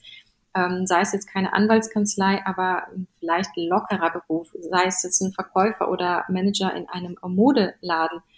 Da sehe ich auch sehr oft ähm, Männer oder Führungspositionen, die haben dann ein Business Casual Outfit an, dass die dann zum Beispiel auch kein weißes Hemd mehr wählen, was so die Knigge ist, sondern eben auch ein ähm, äh, Printmix Hemd oder ein farbiges Hemd, um das Ganze aufzuwerten und das Ganze moderner zu gestalten. Genau das Gleiche kann man auf die Frau beziehen, dass man den Bleistift auch in Schwarz nimmt. Okay, das ist völlig fein, aber dass man dann auch eine schöne äh, Seidenbluse dazu nimmt mit einer Schleife oder dass man sagt, man nimmt auch so ein bisschen was mit einem Printmix, dass man ein Karo-Muster nimmt oder Streifen. Streifen wirken zum Beispiel sehr autoritär. Und wenn man da auch immer noch einen, einen gewissen Grad vermitteln möchte, dass man da auch sagt, hey, ich bin jetzt modern, ich ziehe jetzt äh, etwas an, was mir gefällt, ohne dass ich diesen strengen Blazer noch on top tragen muss. Man kann auch Taillengürtel mit einsetzen. Aber dennoch werde ich so wahrgenommen, dass äh, ich mich wohlfühle und ich habe auch noch den Respekt, den ich haben wollte oder haben will. Und ähm, dagegen springt, spricht auch nichts, wenn man auch damit ein bisschen Schminke oder mit dem richtigen Hairstyling nachhilft. Nicht alles, was man mit rotem Lippenstift assoziiert, heißt auch sofort, dass man zur nächsten Party geht. Wenn das Augen-Make-up sehr dezent ist, wenn das alles sehr natürlich ist und aber ein äh, schöner roter Lippenstift ordentlich akkurat aufgetragen wird, dann spricht da nichts gegen. Also wir müssen uns nicht da so versteifen und sagen, hey, nur weil wir gerade eine hohe Position anstreben oder haben, muss ich da jetzt auch nicht ähm, nur schwarz tragen oder nur einen äh, dunkelblauen, langweiligen Anzug als Mann mit einem weißen Hemd. Also die Zeiten sind ja schon lange vorbei und Ausnahmen, sage ich immer, bestätigen die Regeln. Wir kennen alle Steve Jobs, wir kennen einen Mark Zuckerberg und äh, wir kennen die Leute, die dann sagen, ich brauche gar keinen Dresscode, ich bin auch so erfolgreich. Natürlich sind das dann wirklich die Ausnahmen und ähm, Klar, es ist nicht die Regel, aber es gibt alles. Ich glaube, man muss sich einfach nur selber treu bleiben und das Ganze so kombinieren, dass man ein bisschen Individualität mit der eigenen Persönlichkeit noch kombinieren kann. Und wenn man ein schräger Vogel ist, sage ich mal, und gerne auf ähm, Akzente steht, dann kombiniert das doch gerne mit einer äh, aufwendigeren Krawatte, zum Beispiel den Anzug oder zieh dir eine schöne, auffällige Bluse an zu deinem äh, Bleistiftrock oder zu deiner Anzughose. Das ist vollkommen fein. Es gibt ja mittlerweile auch Anzüge für, äh, für Frauen, die sind eher oversized geschnitten, aber sind immer noch modern und äh, wirken autoritär. Also solange da kein Bandeau-Top drunter ist oder Crop-Top, sondern immer noch eine schöne ähm, Bluse, ist doch alles fein. Also es ist immer individuell und ich sage da immer, zwängt euch bitte nicht in irgendwas, nur was die Norm entsprechen soll, sondern bleibt ihr selbst, aber folgt dem Dresscode, aber optimiert ihn auf eurer Ebene. Mhm, mhm. Also glaubst du aber schon, dass sich Frauen vielleicht gerade in der Männerdomäne oder wenn sie recht jung sind, dadurch durch ihr Äußeres schon Respekt verschaffen können hinsichtlich der Kleidung, oder? Absolut. Also erstens natürlich durch das Auftreten, äh, keine Frage. Ähm, sollten wir auch. Ich finde, wir sollten als Frauen da äh, definitiv mutiger vorangehen und jetzt nicht nur auf die gedeckten äh, Farben greifen. Rot ist zum Beispiel auch eine tolle Signalfarbe, kann man sehr gut bei Verhandlungen tragen, wenn man da auch ähm, viel mehr Stärke assoziieren mit möchte. Finde ich es auch immer wichtig. Viele trauen sich das gar nicht, weil es eben auch eine sehr, sehr schrille und auffällige Farbe ist. Aber es ist auf jeden Fall auch ein Statement und man weiß, wo man, woran man ist, wenn man zum Beispiel jemanden hat in der Führungsposition, der dann rotes Statement hat als It-Piece ähm, und gleichzeitig ist es natürlich auch neben dem Auftreten, neben dem Erscheinungsbild, wie gebe ich mich, wie fühle ich mich wohl in meiner Haut. Und das transportiere ich natürlich dann auch wieder nach außen hin. Und äh, da wären wir wieder bei dem Thema, es bringt dann auch nichts, den schönsten Anzug, den teuersten Anzug oder den tollsten Rock mit der tollsten Bluse zu tragen. Aber wenn ich mich innerlich gar nicht so fühle, dass ich äh, den Respekt oder die Autorität verdiene, die ich da eigentlich haben möchte. Und das muss man dann auch immer verbal natürlich auch kommunizieren und auch nonverbal ausstrahlen. Das ist so dieser, dieser Mix und diese Kunst, dass man sich da auch wieder wohlfühlt in seiner Haut, dass man Standing hat und dass man das nach außen zeigt und natürlich ähm, das so äh, visuell transportiert, dass man da immer noch mal selbst ist, aber auch tough und äh, sich selber da auch wirklich ähm, mehr traut. Also das finde ich nach wie vor sehr schade, dass wir da immer noch sehr, sehr, sehr gedeckt unterwegs sind und dass da die Männer natürlich ähm, ein bisschen lauter sind als wir, sind sie ja ohnehin schon verbal, aber dass wir uns da auch nicht so viel trauen. Also wir Frauen können ja sehr, sehr viel mehr spielen, optisch, als die Männer. Und das machen wir nicht, weil wir uns meistens nicht trauen. Das finde ich sehr, sehr schade. Ja, das stimmt absolut. Ich höre halt immer wieder so aus dem Bekanntenkreis beispielsweise ähm, oder aus dem Business, dass man sagt, pass auf, dann mach dir irgendwie mal eher die Haare zusammen, weißt du, nach hinten, dann halt nicht irgendwas so tief ausgeschnittene oder auch nicht so kurz, dass man so diese Seriosität schon im Business bei Verhandlungen, also ich frage mich immer, ist es attraktiv? Attraktiver vielleicht sogar, wenn du dich weiblicher kleidest auf der Arbeit oder wenn du dich eher seriöser kleidest? Es kommt auch, ja, ich glaube, es kommt immer darauf an, was man für Verhandlungen hat, was das für ein Unternehmen ist und was man äh, nach außen hin äh, so erreichen möchte an Wert und äh, Grad, sage ich mal. Also klar, wenn du in einer Anwaltskanzlei tätig bist und Anwältin werden möchtest, ist es jetzt nicht von Vorteil, wenn man sich da sehr feminin oder mit Ausschnitt ähm, repräsentiert, würde ich so jetzt nicht dazu raten, weil da gewisse Skills gefragt sind, die jetzt nicht auf die Weiblichkeit zurückzuführen sind. Hört sich jetzt sehr diskriminierend an, aber ich versuche das jetzt auch so, so äh, ja, neutral wie möglich zu beantworten. Ich glaube, es kommt immer auf das Unternehmen an. Es kommt immer auf die äh, Mitarbeiter an, hast jetzt ein Startup-Unternehmen, ist es natürlich einfacher. Dann bist du mit Business Casual good to go. Also da ist es dann auch okay, wenn du Sneaker kombinierst mit einem coolen äh, Hosenanzug, der gerade sehr modern ist. Das funktioniert dann auch. Wenn du dann aber ein Banker oder äh, Anwaltsunternehmen, wie schon gesagt hast, dann wird es ein bisschen schwieriger. Es kommt immer auf dein Umfeld an. Es kommt immer darauf an, wie streng oder äh, eben nicht, wie streng das Ganze getaktet ist und da passt man sich dann ja wohl oder übel wieder an, aber auch da kann man sich immer noch selbst treu bleiben, dass man sagt, okay, ich bin jetzt streng gekleidet, aber dennoch binde ich noch irgendwas äh, Persönliches mit ein. Sei es jetzt ein buntes Top, sei es jetzt ein buntes Top, sei es jetzt ähm, ein Haaraccessoire und dass die Haare immer zusammen sein müssen, davon bin ich jetzt auch schon lange weg. Wir dürfen offene Haare tragen, solange sie jetzt nicht wild gelockt und äh, uns im Gesicht hängen, ist das alles völlig fein. Ich meine, du kennst bestimmt die Serie Suits. Das ist immer so ein tolles Beispiel. Ne? Also das ist so, natürlich ist das die Idealvorstellung, aber da wären wir wieder in diesem Segment, was eigentlich sehr, sehr streng ist, was auch diesen strengen äh, Titel hat in der Anwaltskanzlei, aber dennoch haben wir da wirklich äh, top gestylte Frauen und Männer. Und natürlich ist das jetzt nicht die äh, Vorstellung im alltäglichen Leben. Das ist die Idealvorstellung, logisch, klar. Müssen wir nicht drüber sprechen, aber da zeigen die eben auch sehr gut, wie man auch mit der Weiblichkeit spielen kann und dennoch sieht das Ganze noch sehr hochwertig und sehr autoritär aus. Und das ist so etwas, das können wir uns gerne mal abkupfern im äh, jetzigen Leben in Deutschland und im jetzigen Business-Dasein, weil ich finde, der Wandel, der findet ja auch gerade statt. Immer mehr Startups kommen, immer mehr jüngeres Publikum ähm, geht in solche Jobs rein und da darf das Ganze auch so ein bisschen aufgelockert werden, meines Erachtens nach. Und zumal die Krawatte ja schon sich in vielen Jobs verabschiedet hat und auch die Lederschuhe. Also wir finden ja immer mehr den äh, weißen Sneaker vor mit den Anzügen in Kombination. Also das wird ja auch alles schon viel lockerer. Und da finde ich, kann das Ganze noch so ein bisschen individueller werden und mehr in die Persönlichkeit gerne einfließen.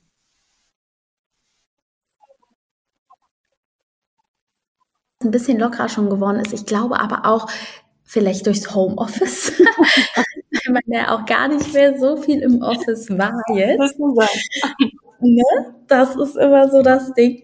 Und mich würde jetzt mal zum Abschluss unserer Podcast-Folge, die ich bis jetzt zumindest schon inhaltlich super, super, super toll finde, weil ich finde, wir haben ganz viele Themen angesprochen bis hierher.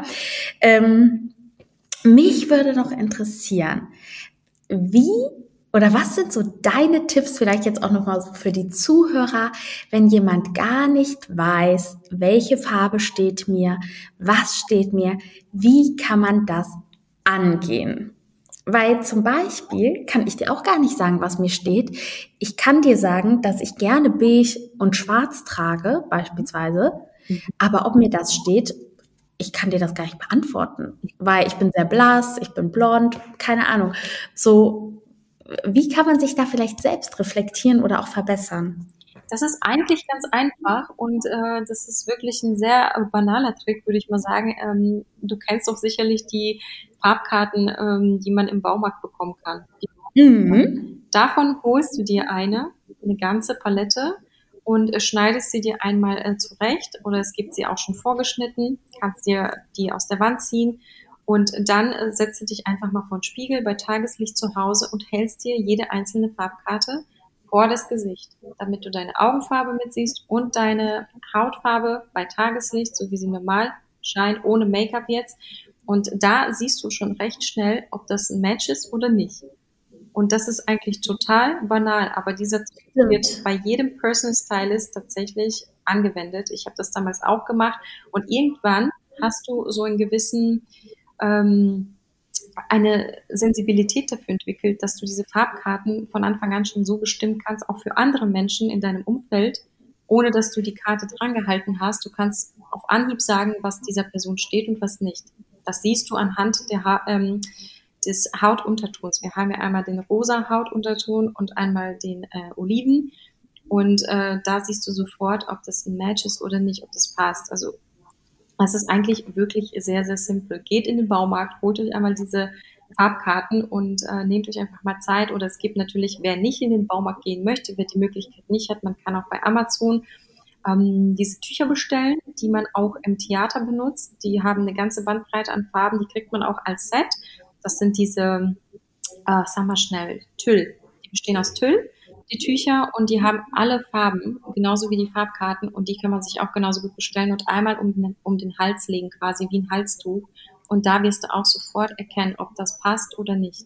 Und da siehst du schon, was ist so deine Farbrange und was ist eher etwas, was dir nicht so gut steht, weil das vielleicht mit dem Hautunterton nicht so ähm, schön ausschaut. Und ähm, manche Menschen können ja zum Beispiel auch kein Rot tragen, weil äh, der Hautunterton dann auch rosa ist und das Ganze äh, geht dann in das Rot, fließt ineinander und dann sieht es auch nicht mehr stimmig aus. Es gibt Menschen, die können kein Lila tragen, dazu gehört zum Beispiel ich, geht überhaupt nicht miteinander einher. Also das kannst du so anhand dieser Farbpalette äh, quasi selber für dich herausfinden und ähm, du hast ja auch ein gutes Auge für dich, wenn du auch die Schminke auswählst und so ähm, verkettet sich das Ganze quasi. Stimmt, das ist auf jeden Fall eine gute Idee. Ich glaube, das muss ich mal machen, weil man greift ja doch immer wieder auch so ein bisschen zu den ähnlichen Sachen und vielleicht erweitert das auch nochmal so das Spektrum an Farben, was man überhaupt tragen würde oder könnte. Absolut. Also ich kann es nur jedem empfehlen und raten, weil man findet dadurch auf einmal ganz neue Farbnuancen, wo man vorher dachte, oh mein Gott, würde ich nie im Leben so bestellen oder kaufen oder anziehen. Und dann äh, sieht man das Ganze vor dem Spiegel und denkt sich, wow, es, es sieht ja eigentlich doch ganz gut aus anhand von meiner Haarfarbe oder Augenfarbe oder beides. Und dann entwickelt man da auch diesen äh, Weitblick. Ich hoffe, dass es jetzt auch wieder losgeht äh, auf Events und so, wo man dann auch mal wieder sich ausprobieren kann und solche Kleidung tragen kann, weil ich bin wirklich so, ich trage super gerne schicke Sachen, vorausgesetzt es ist dieser Anlass dazu da. Und ähm, weil das halt im letzten Jahr gar nicht war, bin ich da echt chillig geworden. Also das ja, ist echt schade, weil das macht so Spaß eigentlich, ne? Ich kann dich beruhigen, also nicht nur du. Ich glaube, wir alle äh, wurden gezwungen, auf Standby zu gehen. Und ja, was, was haben wir alle getragen? Leggings und Jogginghose, äh, größtenteils. Und das war's. Das war ohne Spaß. Aber dafür haben wir jetzt einen Lichtblick und ich hoffe, das geht auch aufwärts und ich denke, das wird es auch. Und dann können wir uns wieder so ein bisschen austoben und das Jahr 2020 nachholen, auch modisch. Ja, genau, auch modisch. Das muss man nämlich wirklich machen, weil ich weiß zum Beispiel dieses Jahr noch gar nicht die Sommertrends, weil es regnet ja auch durchgehend in Köln. Ähm, es ist irgendwie noch nicht so sommermäßig. Deswegen, ja, ich hoffe, wir können das mutig noch nachholen. Und ich fand unsere Folge auf jeden Fall richtig, richtig schön und mir hat es total viel Spaß gemacht, dir auch zuzuhören. Also du hast wirklich ein richtig interessanten Background an Wissen und du bist voll in der Materie drin. Ähm, mich hat das sehr bereichert und ich denke unsere Zuhörer auf jeden Fall auch. Und vielen, vielen Dank, dass du dir die Zeit dafür genommen hast. Das war wirklich sehr, sehr, sehr nett dafür, dass wir uns so auch gar nicht kennen, fand ich es richtig, richtig cool. Hat es dir denn auch ein bisschen Spaß gemacht? Ja, meine Liebe, ich kann mich auch nur bedanken von ganzem Herzen. Es war mir wirklich ein Fest. Es war so spontan und äh, ich hoffe, ihr verzeiht mir, du verzeihst mir meine kleinen Sprachaussetzer zum Teil, die habe ich dann hin und wieder. Aber ansonsten war das alles fein. Also es hat mir super viel Spaß gemacht und ich freue mich, wenn äh, der ein oder andere Tipp dabei gewesen ist, der dir und auch den Zuhörern Zuhörern weiterhelfen kann oder darf. Und äh, ansonsten freue ich mich, äh, wenn das Ganze rauskommt und ich bedanke mich von ganzem Herzen nochmal bei dir. Vielen, vielen Dank. Und der ein oder andere kann sich ja auch bei dir vielleicht nochmal mit Fragen melden oder wenn man sich zum Styling anmelden möchte, zum Umstyling oder whatever. Na klar. Äh, vielleicht melde ich mich noch mit einem Kleiderschrank-Detox. sehr, sehr gerne. Immer willkommen. Richtig cool. Okay. Ja, dann, also die Folge haben wir jetzt. Jetzt können wir wieder nochmal quatschen. Äh, nee, aber wirklich äh, vielen Dank. Das war echt cool. Du, ich habe auch zu danken. Und dann würde ich sagen, connecten wir einfach wieder. Auf jeden Fall. Ich danke dir vielmals für deine Zeit. Ne? Ich wünsche dir noch einen schönen Tag. Ich dir auch. Mach's gut. Bis dann. Ciao. Ciao, ciao.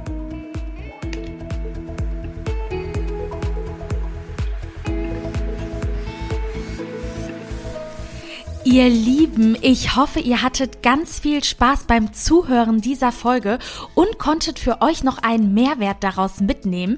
Hinterlasst mir sehr gerne Feedback und Bewertungen oder schreibt mir eine E-Mail bei Fragen und Anregungen.